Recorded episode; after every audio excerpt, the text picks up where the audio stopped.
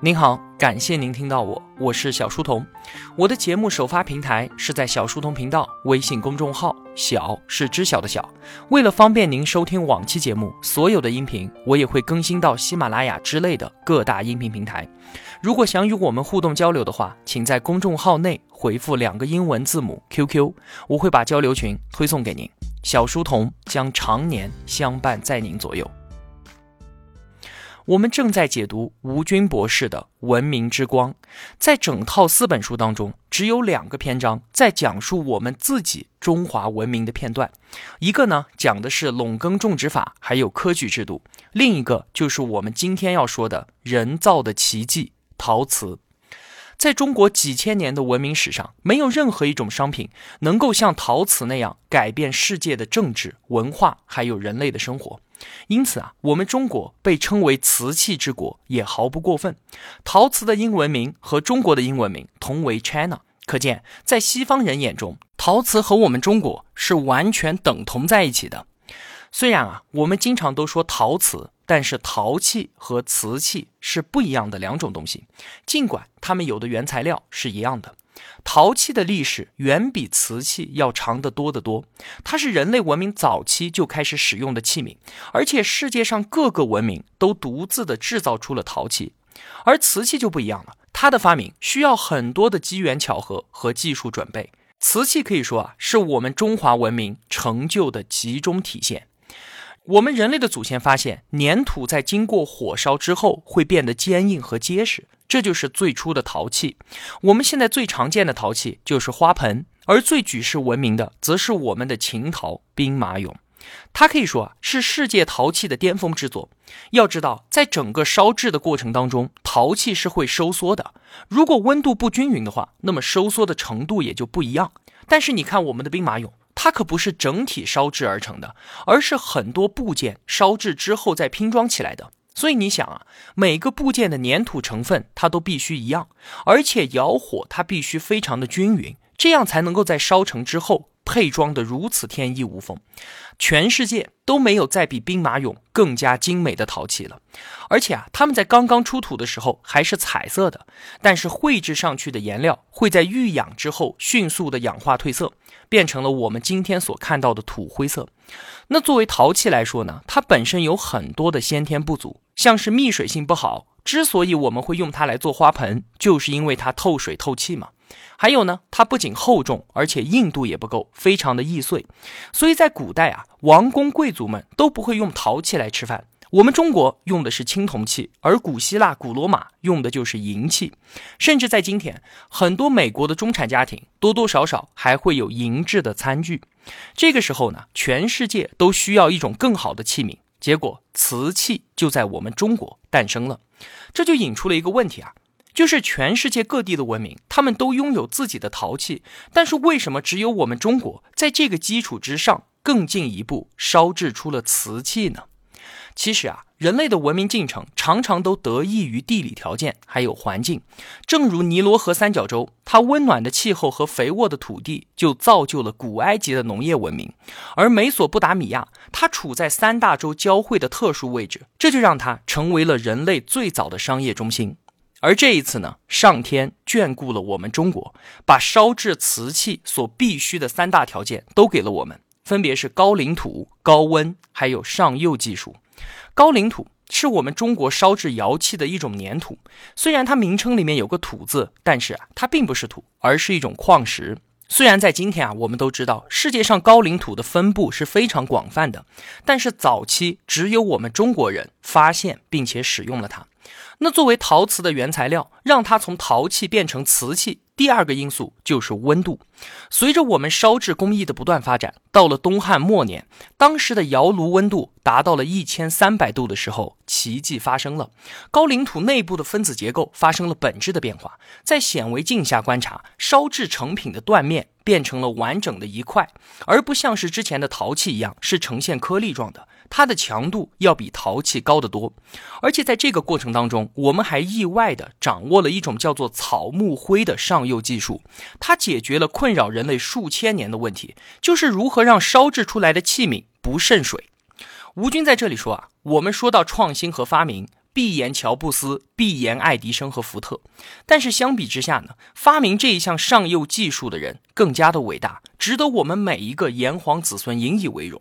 他们当时啊，可能并没有意识到这项发明的重要性，然而它却能改变世界的文明史。当然了，光靠老天爷的眷顾是无法让我们中国在瓷器上面领先和垄断近千年的。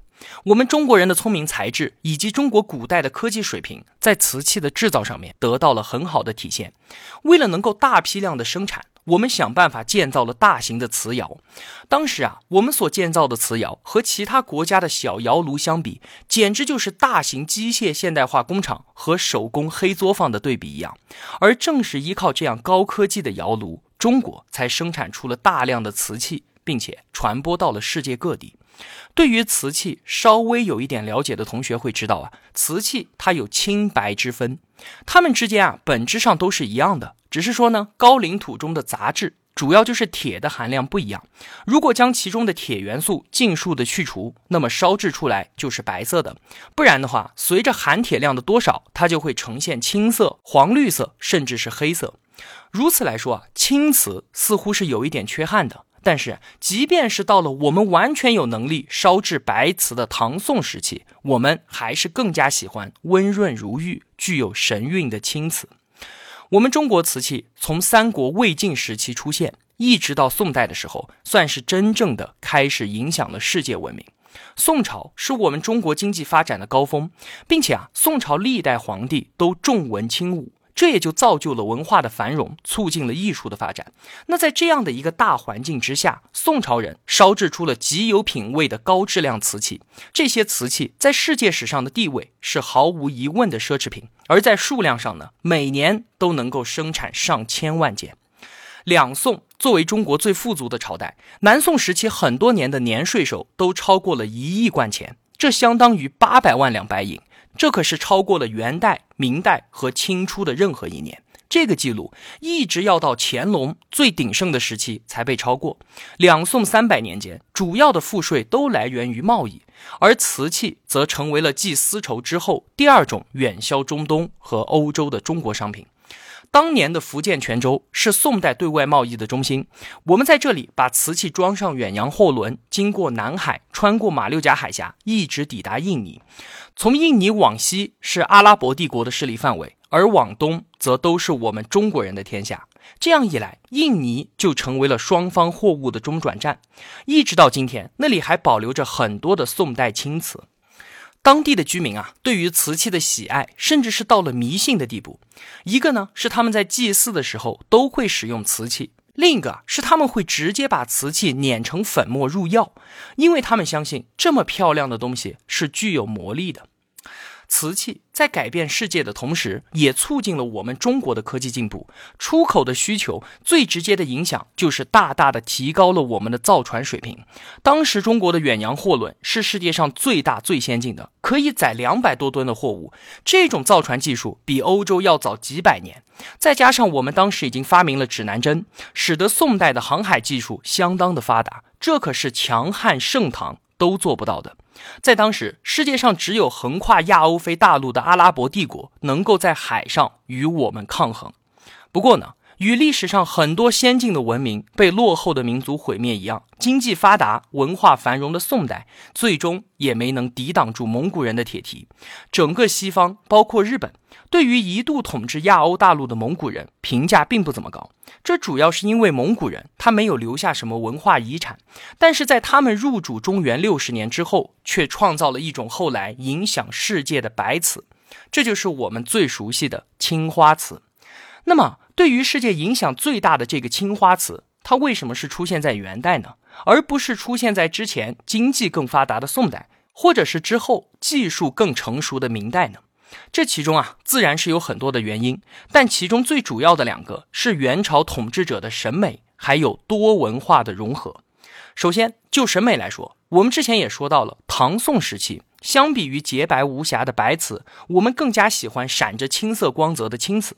但是啊，到了元朝就不一样了。蒙古人他崇尚白色，比方说他们住的蒙古包全部都是白的，很多服饰也都是采用白色。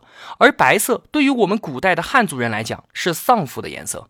所以那个时候白瓷就迅速的发展了起来。那么为什么会采用青蓝色在白瓷上面绘制各种图案，成为我们所说的青花瓷呢？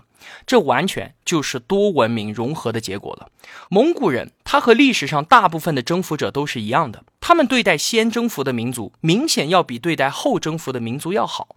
所以啊，西亚的穆斯林他们的地位就要比我们中国汉人的地位要高。当时有大量的穆斯林涌入到元朝经商。蒙古人只会打仗，不会理财，他们就把很多管理国家的事情都交给了这些西亚的商人。结果就是啊，元朝受到穆斯林文化的影响，要远远高于受到我们汉文化的影响。而对于瓷器来说，最直接的影响就是这个蓝色。蓝色是穆斯林最喜爱的颜色，因为中东非常的干旱，所以在他们的文化里面，天堂是充满了水的地方，它就是蓝色的。于是这一白一蓝。就成为了青花瓷的最基本的元素。元朝它秉承了宋朝的开放国策，大量的波斯商人进入到了中国来购买瓷器，而为了满足外销的需求，这些商人他不仅仅是消费者，还直接就参与到了青花瓷的设计和监制当中。他们按照伊斯兰教的喜好，提出了很多具有异国风味的造型、装饰和图案要求。结果呢，最终就出现了具有多重文化特色的青花瓷器。在世界贸易上，元代的瓷器比宋代要走得更远。在宋代，我们中国的瓷器遍布了整个亚洲，而到了元代，则开始影响到了欧洲。其中的各种机缘，还要感谢一位威尼斯的商人，他就是大名鼎鼎的马可波罗。十四世纪的欧洲还处在中世纪末期，相当的落后。随着十字军的东征，欧洲人了解到了东方文明。一三二四年，马可波罗他经过万里长途跋涉，有幸来到了我们中国南宋的旧都杭州。虽然他看到的只是经过战争破坏之后残存的一点点文明，但是比起当时的欧洲来讲，这里已经是天堂了。在这里啊，他看到每家每户都能够用神奇的瓷器来盛放食物，这简直就是不可思议。他将一些瓷器带回到了欧洲，并且由于后来他的游记成为了欧洲人了解我们东方的必读书籍，东方神秘的瓷器从此被欧洲人认识和了解到了。后来呢，元朝末年群雄混乱，非常动荡。经过明初的修身养息。到了明朝第三个皇帝明成祖朱棣，也就是永乐皇帝登基的时候，国力才恢复到了自宋朝之后的鼎盛时期。青花瓷对于世界的影响力，在这个时候又继续得到了发展。永乐皇帝他是一个开拓型的皇帝，在他当政不算太长的二十一年时间里面，他完成了许多的伟业，比方说迁都北京、修建故宫、修永乐大典，还有六次远征蒙古等等。不过呢，对于世界影响最大的事件还是郑和下西洋。当时郑和的舰队，那可是第一次世界大战之前世界上最庞大的舰队，总共有两百艘船。郑和的旗舰长达一百五十米，宽六十米。直到十九世纪末铁甲船诞生之前，它都保持着世界上最大船只的记录。郑和的船队满载着中国的特产。包括大量的瓷器驶向东南亚、中东和非洲的东海岸，他在沿途很多地方都修建了货站，将中国的商品，尤其是瓷器，直接带到了全世界。那到了朱棣的孙子，也就是宣德皇帝朱瞻基的时代，青花瓷器的制作达到了高峰。在那个期间啊，景德镇官窑的瓷器被打上了“大明宣德年制”的印记，这是我们祖先所发明的世界上最早的商标。而高品质的宣德青花瓷名头实在太大，因此整个明代的民窑都在仿造。欧洲人他没有办法买到那么多的官窑瓷器，就连这些民窑仿品，他们也是照单全收。可见啊，宣德青花在世界范围之内的影响力有多大。所以呢，我们在谈起明初青花瓷的时候，就会把永乐和宣德的年号拼起来说，称之为永宣青花。而之后明朝中后期，因为我们国力的衰退，青花瓷的制作也就跟着进入了衰退期。在所有中国瓷器当中，青花瓷对于世界的影响力肯定是第一位的。世界上大部分的商品都会有人喜欢，有人不喜欢，那么瓷器也是如此。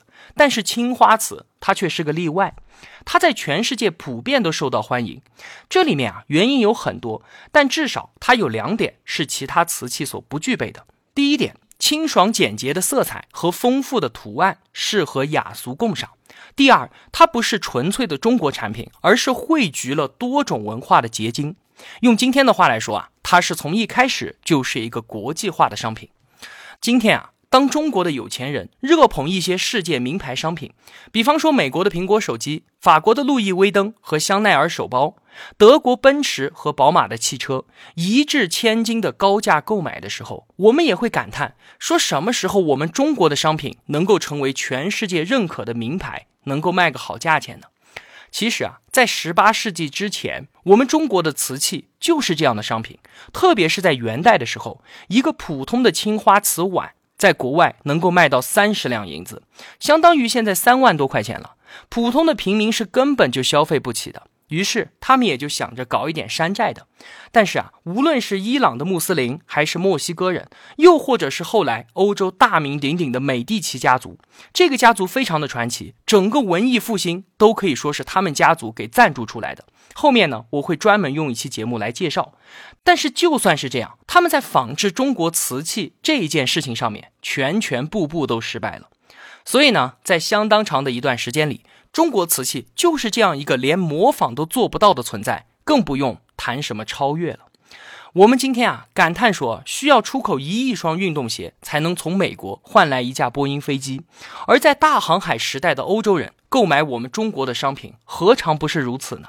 在一四九二年。哥伦布他发现了美洲大陆。一五四五年，西班牙人在玻利维亚发现了银矿。第二年，他们又在墨西哥发现了更大的银矿。在随后的一百五十年中，他们从美洲带走了一万六千吨，大约五亿两的白银。而这些白银有三分之一都用来购买我们中国的货物，主要就是瓷器还有茶叶。对于当时的欧洲人来讲啊，瓷器就是财富和地位的象征；而对于我们中国人来说，让我们赚足了欧洲人发现新大陆之后一百五十年的红利。瓷器上面所绘制的中国人物和风景，大大增强了欧洲人对于我们中国的好奇心，也使得他们对于古老的东方文明产生了一种崇拜之情。从那个时候起，一直到今天，在欧洲还有后来的美国，中产家庭大都有一个带着玻璃门的瓷器柜，这就是专门用来展示各种瓷质的餐具的。这种瓷器柜就叫做 china。家里面，如果没有这种柜子，会被认为是没有品位的。那对于瓷器的热衷，民间尚且如此，上流社会就更加的狂热了。他们在瓷器收藏上面互相的攀比。十七世纪末的时候，德国普鲁士国王腓列特一世为了彰显国力，还专门为他的皇后在后宫建造了一个豪华的瓷器室。而他的邻居外加对头萨克斯公国的国王奥古斯都二世，为了攀比，修建了一个更大的瓷器室，先后收集了两万多件的中国瓷器。甚至啊，他曾经还用六百名禁卫骑兵换来了一百五十个大型龙纹瓷缸。当时啊，国王的禁卫骑兵可是相当于现在的飞行员，但是在奥古斯都二世看来，这可远没有我们中国的瓷器值钱。那关于他的故事啊，一会儿我们还要再说到。中国瓷器在世界上的垄断地位和影响力是在十七世纪末的时候达到了顶峰，然后就开始衰落。之后呢，被日本和欧洲的瓷器。后来居上，我们先说日本吧。一六四四年，明朝灭亡，长期战乱使得我们的瓷器业遭到了毁灭性的打击。而国外靠瓷器赚钱的商人们没有了货源怎么办呢？于是啊，他们就去日本寻找新的货源。这个时候啊，非常的巧，如果再早五十年的话，日本根本就没有这个能力。但是现在正好可以了，这是怎么回事呢？之前的时候啊，世界上能够制造出瓷器的国家就只有三个。除了我们中国之外，还有朝鲜和越南，但是他们两个是完全没有出口能力的。而日本对于这一项技术垂涎已久了，他在一五九二年的时候侵略了朝鲜，无力抵抗的朝鲜就向宗主国我们中国求援。在那场战争当中，日军被我们中朝联军打得惨败，但是日本的收获是他们从朝鲜俘虏了上千名的瓷器制造工匠，并且把他们带回了日本。朝鲜的瓷器业毁于一旦的同时，瓷器制造在日本终于拉开了序幕。经过三十年的努力之后，日本瓷器的质量已经达到了欧洲商人们的要求。他们一开始啊是仿制我们中国的青花瓷，但是很快他们就从山寨进入到了创新的阶段，发明了后来非常著名的赤焰瓷器。它艳丽的色彩和白瓷形成了鲜明的对比，非常的漂亮。虽说啊，这一项发明它对于世界瓷器发展的影响根本比不上青花瓷，但是它却改变了欧洲人对于瓷器的品味。赤焰瓷器从它诞生开始就受到了欧洲人的欢迎，并且很快就风靡欧洲，成为了日本瓷器的象征。而这个时候呢，西方消费者对于我们中国清代瓷器的评价是质量参差不齐、厚薄不一，而且绘画潦草。结果就是十七世纪末之后，和日本相比，我们已经没有任何的优势了，反而接到了很多仿制赤焰瓷器的订单。我们垄断世界的时代已经一去不复返了。那么，欧洲的瓷器又是怎么崛起的呢？这一次啊，他们和之前美第奇家族的盲目尝试不一样了。他们说啊。中国人发明了瓷器，而后来我们则再次发明了它。这听起来是不是蛮奇怪的？但还真的是这样的。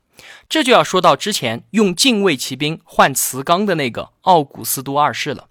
炼金术在十七世纪的欧洲非常的流行，就连大科学家牛顿也花了毕生大部分的精力来研究它。但是啊，就从来没有人成功过。虽说呢，这不靠谱。但是啊，他们的炼金和我们中国的炼丹还确实不一样。他们留下了诸多的实验记录，这些实验记录就导致了后来化学科学的诞生。一七零六年，奥古斯都二世就抓来了两个炼金术士，要求他们两个为自己炼制黄金。但是他很快也发现啊，这件事情是不可能做到的。于是啊，他就让这两个人开始研制瓷器，这样还无意中成就了炼金术士伯特格尔的英名。他因成为欧洲瓷器发明人而名垂青史。伯特格尔花了四年时间，做了三万多次的实验。他不仅记录了全部的实验过程和结果，而且把每一次实验之间的细小差异都全部记录了下来。从文艺复兴开始，欧洲人长期进行各种科学实验和材料分析，在没有亚洲工匠的帮助之下，终于掌握了瓷器制造的秘诀。这和熟练掌握制造工艺却不明白化学原理的亚洲工匠不一样。这些欧洲人对于瓷器烧制的原理有理性的认识，他们善于通过细微调节瓷土中元素的配比和调整烧制过程来制造各种精美的瓷器。后来呢？经过不断的进步，到了十八世纪的时候，他们的产品做工精巧，图案精美，是专供高层阶级使用的。而我们中国的瓷器则成为了针对中下层的大众商品。再往后，随着欧洲采用蒸汽机大规模的生产，这让高质量的瓷器开始进入到了寻常百姓的家庭当中，而我们在制造大众瓷器方面的优势也就彻底的丧失了。曾经以高科技产品和奢侈品的身份在国际舞台上面表演的中国瓷器，如今地位早已经一落千丈。欧洲人占据了高端瓷器市场百分之九十的份额，其余的则被日本和美国瓜分。我们中国呢，基本已经退出了世界市场。这三百年来，我们是怎么走到这步田地的呢？其中啊，原因有很多，有一些还看似非常的偶然。比方说，十七世纪的时候，我们正好改朝换代，清初动荡，而恰巧日本人却冒出来了，抢走了我们的生意。但是啊，从客观来说，这也是历史的必然。为什么呢？因为从十七世纪开始，我们中国的科技和工业水平就已经停滞不前了。但是反观日本，从战国时期成长为了一个统一的国家，并且重视贸易和对外扩张。与我们最大的区别就在于资源。日本弹丸之地，原材料相对缺乏，因此制作任何东西，他们都要求精益求精，否则就会被认为是浪费。并且啊，日本师傅带徒弟是生怕徒弟的技艺超不过自己，那将是他自己的耻辱。所以呢，他们总是倾囊相授。那我们中国呢，师傅教徒弟都要留一手，结果就是很多手艺到今天都失传了。那么总的来说，就算日本没有去朝鲜抓回那一千多名瓷工，他们早晚也会获得瓷器的制造技术。而我们几百年来都没有进步，自然是无法阻止其他国家超越我们的。而欧洲人的超越呢，则完完全全就是科技进步和工业化的成功。刚才我们所提到的，虽然是炼金术士。但是他们采用的是现代的科学研究方法，擅长定量分析和比较实验，而且保留了全部的数据。这样啊，每取得一点点的进步，后人就可以直接受益。那么相比之下呢，我们中国工匠更多的是对制瓷工艺的感性认识，中间即便有一些发明和改进，却因为没有详细的过程记载，或者是出于保密故意不记录，很多发明和改进都无法传世下来，而这些就是我们中国瓷器没落的原因。那么今天说了这么多了，瓷器它不仅仅是一种装东西的盛器。一种商品，它曾经在世界文化交流中起着重要的作用，现在也依然如此。西方世界通过它了解东方的文明，并与东方展开了大规模的贸易。瓷器贸易带来了巨大的利润，又刺激了西方化学和材料学的发展。因为啊，过去瓷器利润丰厚，瓷器制造业也就成为了历史上第一个采用蒸汽机进行大规模生产的行业。这就宣告了人类工业革命的开始。从促进文明发展的各个角度来说，世界上很难找到第二种商品能和瓷器与之媲美的了。好了，今天的节目就是这样了。如果我有帮助到您，也希望您愿意帮助一下我。一个人能够走多远，关键在于与谁同行。我用跨越山海的一路相伴，希望得到您用金钱的称赞。我是小书童，我在小书童频道与您不见不散。